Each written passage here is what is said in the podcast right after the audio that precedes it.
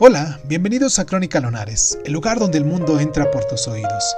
Yo soy Irving Sun y en nuestra sección del día de hoy de Cuéntame un libro vamos a hablar de Los de Abajo, de Mariano Azuela. Comenzamos.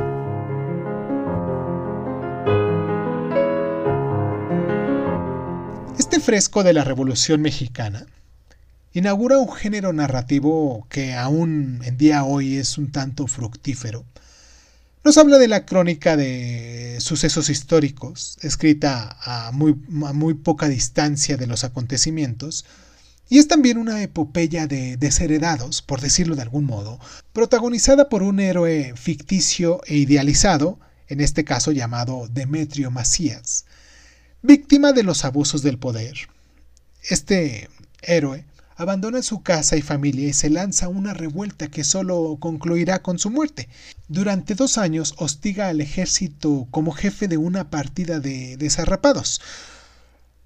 Lo primero que eh, se muestra es la revuelta desorganizada que se dota pronto de justificación ideológica y proyección colectiva gracias al discurso cínico e inesperado, no obstante, del médico y periodista Luis Cervantes.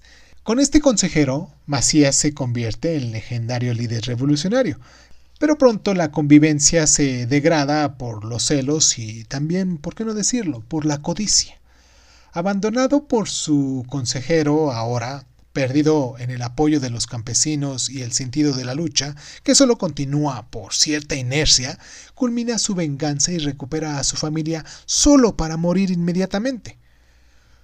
Con un planteamiento lineal y realista, algunas intervenciones directas del narrador nos denuncian rémoras decimonónicas, pero eh, la agilidad de un diálogo que combina registros acordes con la condición de cada personaje, la alternancia de tiempos verbales que da a cada escena un ritmo requerido y el eventual impresionismo de la descripción de la naturaleza y los caracteres, confieren a esta novela una modernidad que no haría sino alimentar lo más granado de la narrativa mexicana posterior.